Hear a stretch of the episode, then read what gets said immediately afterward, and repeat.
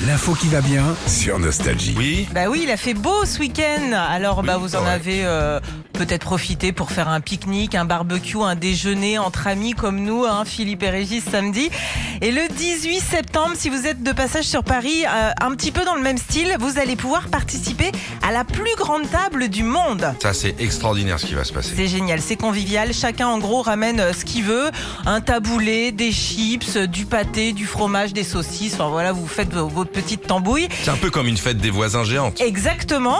Et chacun ramène euh, sa chaise euh, et pour euh, vous mettre autour de la plus grande table du monde qui va se passer entre la mairie de Saint-Ouen et la basilique Saint-Denis En région parisienne. en région parisienne et sur euh, plus de près de 4 km quand même, 4 km. Ah, t'as intérêt à avoir les potes à côté, hein. tu sais Quand t'as tes meilleurs potes, ils habitent la ville d'à côté. Ah tu oui, vois. c'est sûr, Faut une c'est sûr. trottinette. Non mais c'est sympa. C'est hyper sympa.